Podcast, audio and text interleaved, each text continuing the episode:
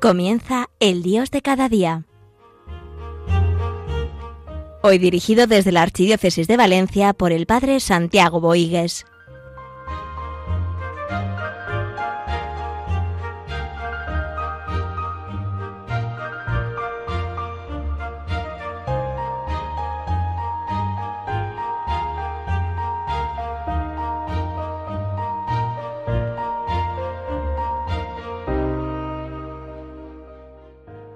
Después de haber celebrado eh, la fiesta del corazón de Jesús, que es ciertamente una celebración entrañable para muchos, eh, después de haber celebrado el amor divino humano de Jesucristo, hoy seguimos gustando esta fiesta que se celebró el viernes pasado. Y aquí en Valencia tenemos el regalo de eh, haber recogido en un libro que se ha publicado ya hace pocos días, que le hemos llamado el Dios del Corazón, que son lecturas, meditaciones y oraciones en torno al Sagrado Corazón de Jesús, que se han publicado con motivo de la proclamación de Basílica Menor de la antigua iglesia de la Compañía de Jesús en el centro de Valencia.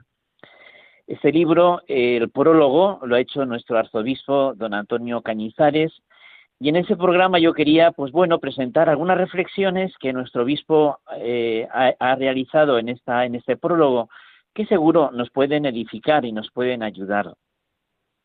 ¿Y ¿Cuántas personas en este año, pues este acontecimiento, eh, esa proclamación de la Basílica Menor de la antigua iglesia de la Compañía, el señor arzobispo quiso eh, que fuera un año santo?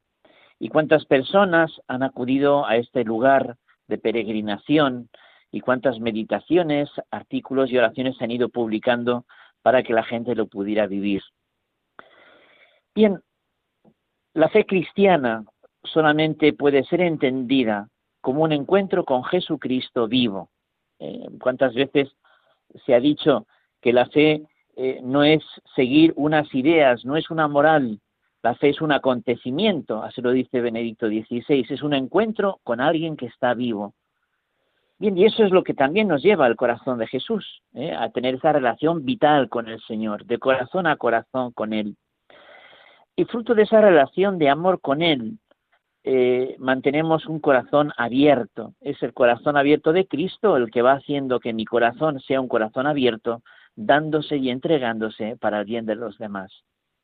Es que realmente la vida cristiana, eh, en, ese corazón renovado y nuevo, ese corazón que no deja de darse, realmente así se lleva el amor de Dios y la salvación al mundo. La espiritualidad del corazón de Jesús nos ayuda a ser dóciles eh, en esa colaboración a la redención, eh, esa colaboración eh, de hacer nuevas todas las cosas, que no es haciendo cosas distintas, sino lo que hacemos de hacerlo de una forma renovada, con el poder del amor de Dios. El Papa Francisco tiene un texto que puede iluminarnos también tú podrás estudiar, podrás seguir cursos de evangelización y eso es bueno, pero la capacidad de enardecer el corazón no sale de los libros, sale de tu corazón. Si tu corazón se abraza en el amor a Jesucristo, tú eres un buen evangelizador y una buena evangelizadora. Es decir, que a veces creemos que es diciendo cosas y no es tanto con lo que decimos, sino el amor que ponemos en lo que decimos.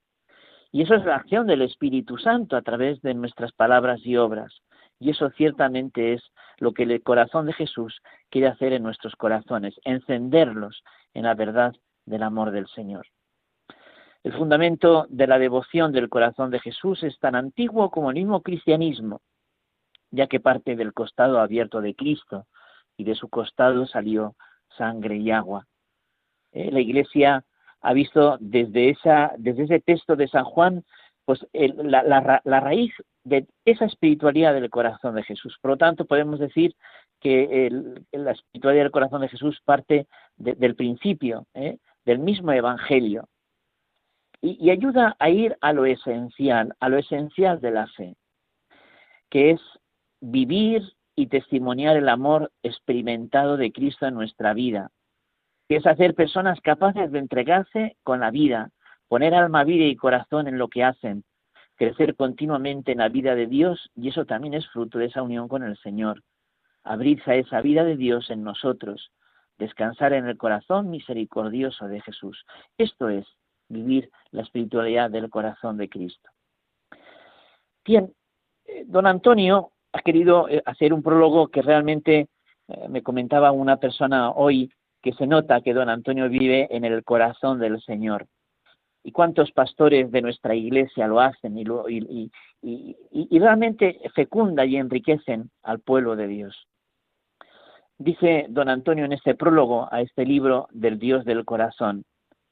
En el lenguaje bíblico, el corazón indica el centro de la persona, la sede de sus sentimientos y de sus intenciones.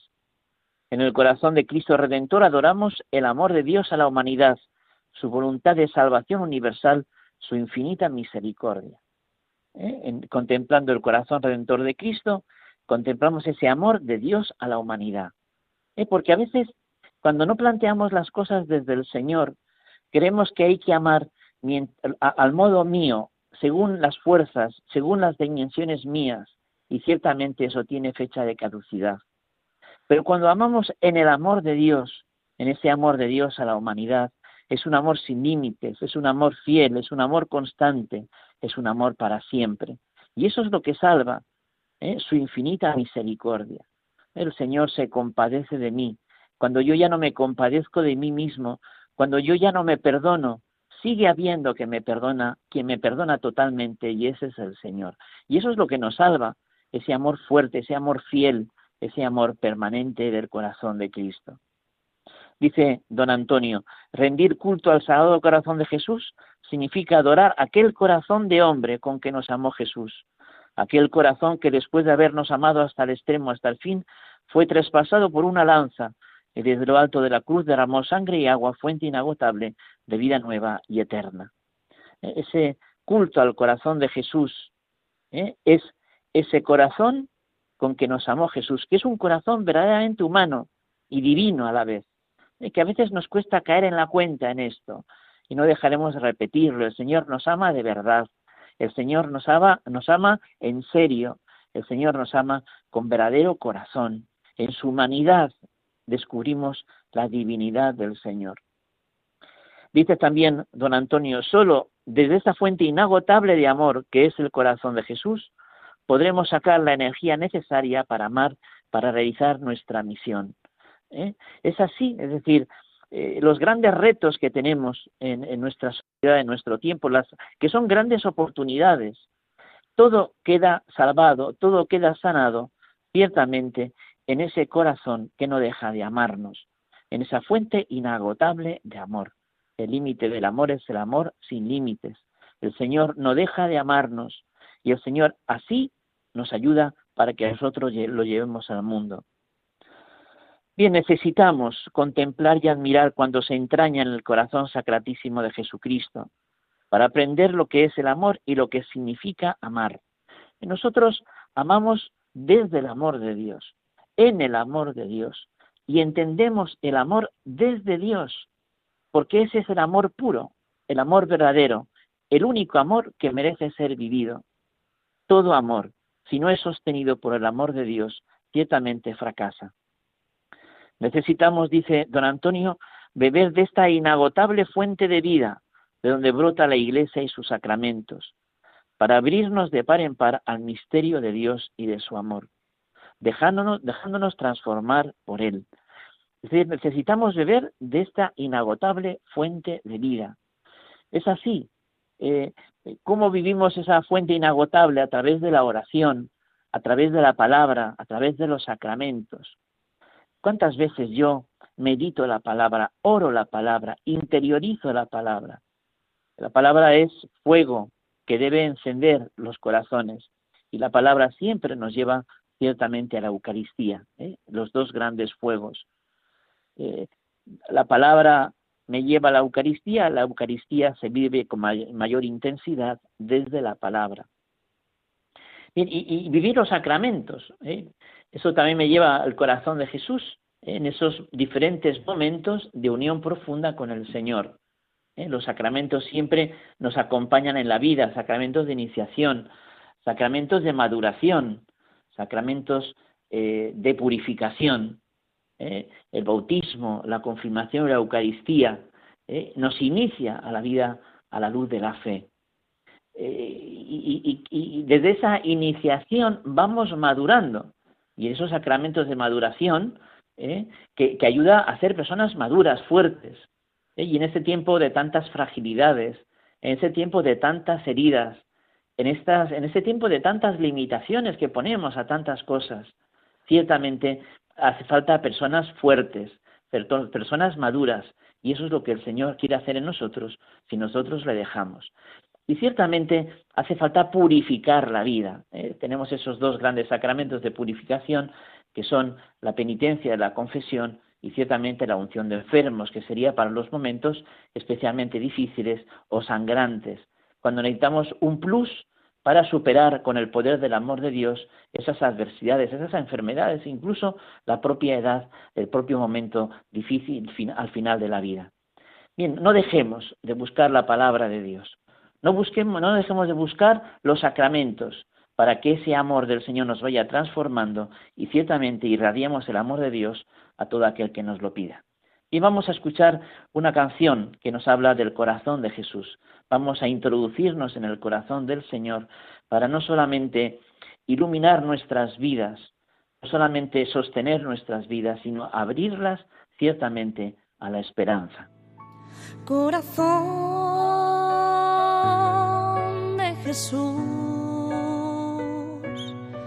horno ardiente de caridad, reconforta tú mi alma herida, corazón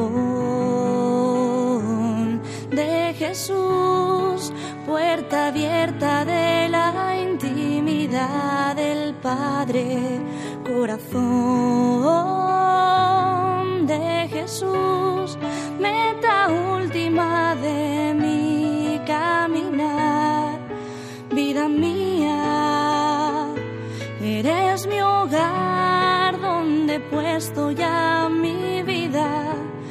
he puesto ya mi amor, donde encuentro la paz, donde veo el mundo como lo ves tú, clavado contigo en esa cruz, corazón de Jesús vida mía.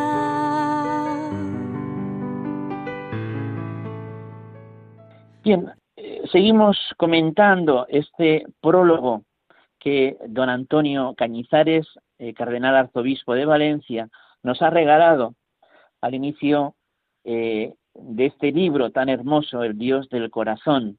Se puede conseguir en, en, las Paulinas, aquí en Valencia, incluso en la propia Basílica del Corazón de Jesús, el Sagrado Corazón de Jesús de Valencia. Esta devoción, esta espiritualidad, no es algo secundario, dice don Antonio, una devoción blanda y meliflua. La devoción al corazón sacratísimo de Jesús es una espiritualidad, dice don Antonio, para almas fuertes, para corazones recios, que viven de la más vigorosa experiencia que puede darse, la de ser amado por Dios, como vemos y palpamos en ese corazón traspasado. Eh, porque a veces eh, como que creemos que el corazón de Jesús lleva a, pequeñas eh, prácticas devocionales piadosas. Y lo importante no son las devociones o las prácticas devocionales piadosas, sino lo importante es ese encuentro profundo con alguien que está vivo y esa transformación del corazón. ¿eh? Repetimos esta frase que ha dicho don Antonio. No, no son para personas blandas o, o son para almas fuertes, corazones recios, ¿eh? con una profunda experiencia de ese amor de Dios.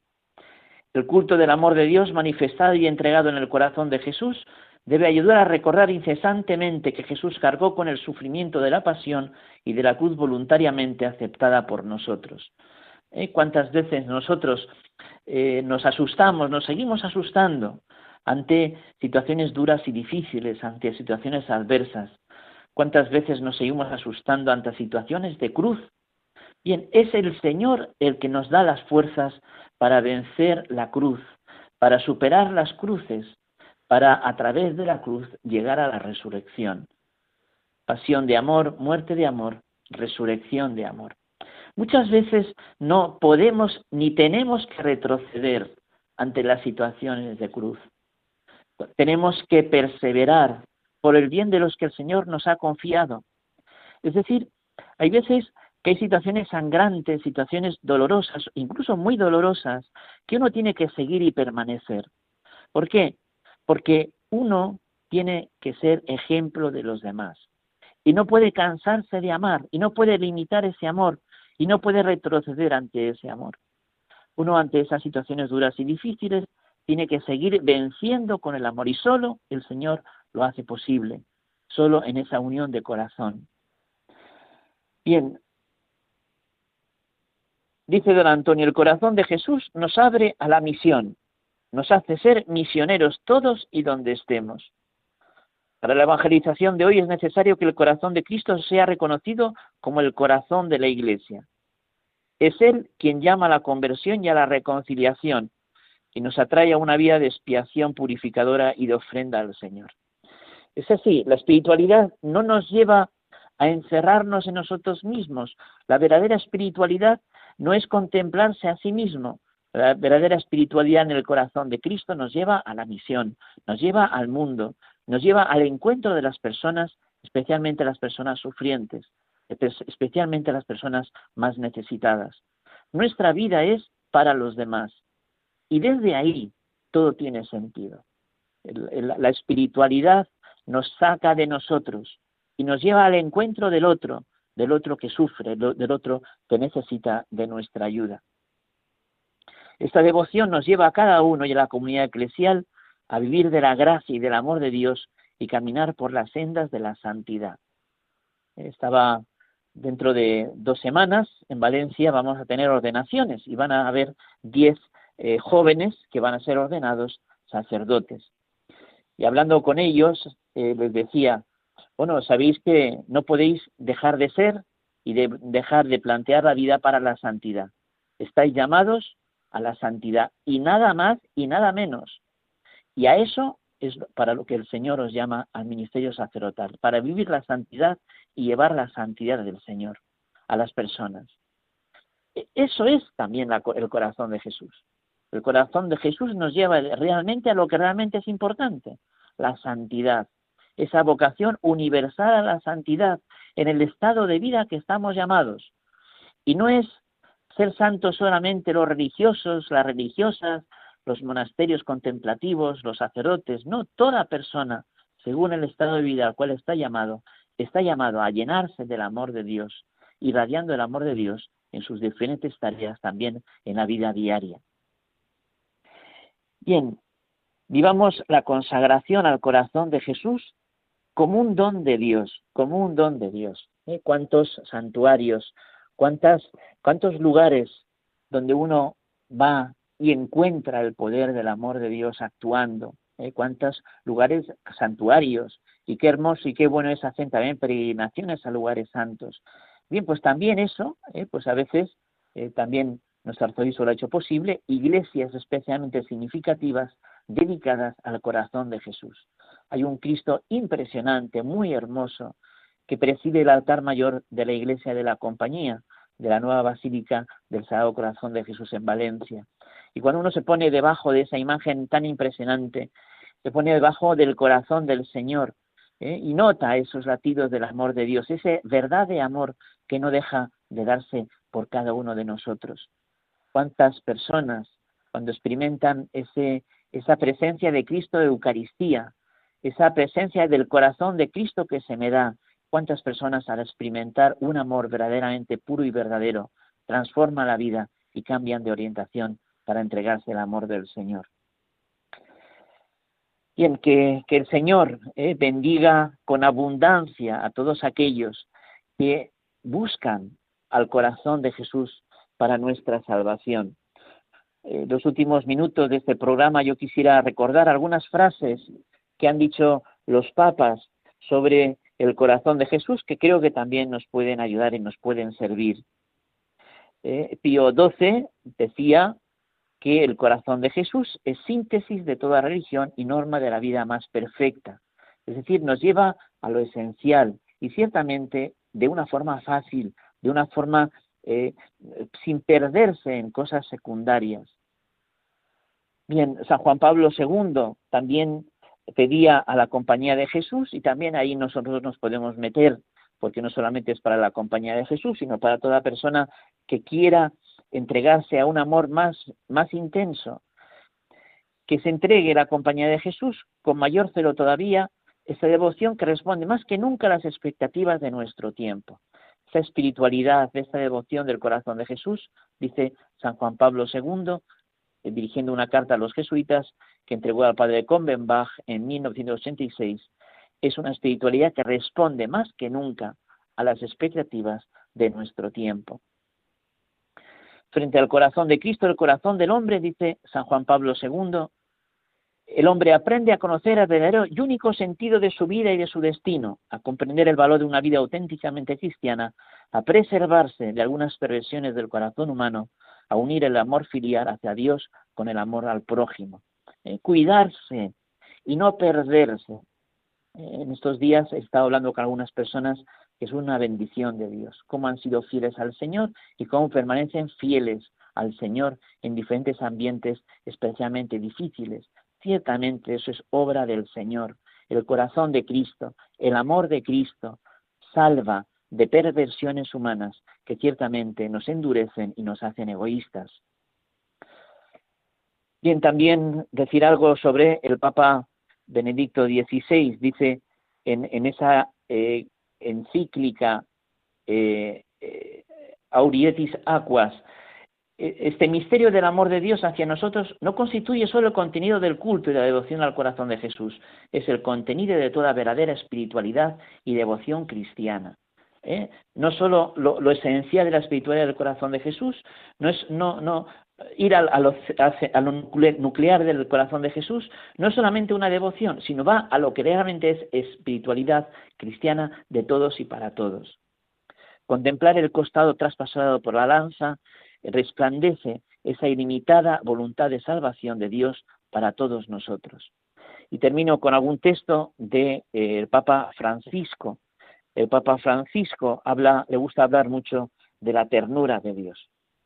Hoy les pido a ustedes, eh, con este retiro, que sean pastores con ternura de Dios, que dejen el látigo colgado en la sacristía y sean pastores con ternura, incluso con los que les traen más problemas. Es una gracia, es una gracia divina. Nosotros no creemos en un Dios etéreo, creemos en un Dios que se hizo carne, que tiene un corazón, y ese corazón hoy nos hablan así. Vengan a mí los que están cansados y agobiados, y yo les aliviaré. Pero los míos, a mis pequeños, trátenlo con ternura, con la misma ternura que los trato yo. Bien, pidámosle al Señor, pastores, eh, con la ternura de Dios, matrimonios con la ternura de Dios, religiosos, religiosas, contemplativas, contemplativos con la ternura de Dios. Y eso es corazón de Cristo.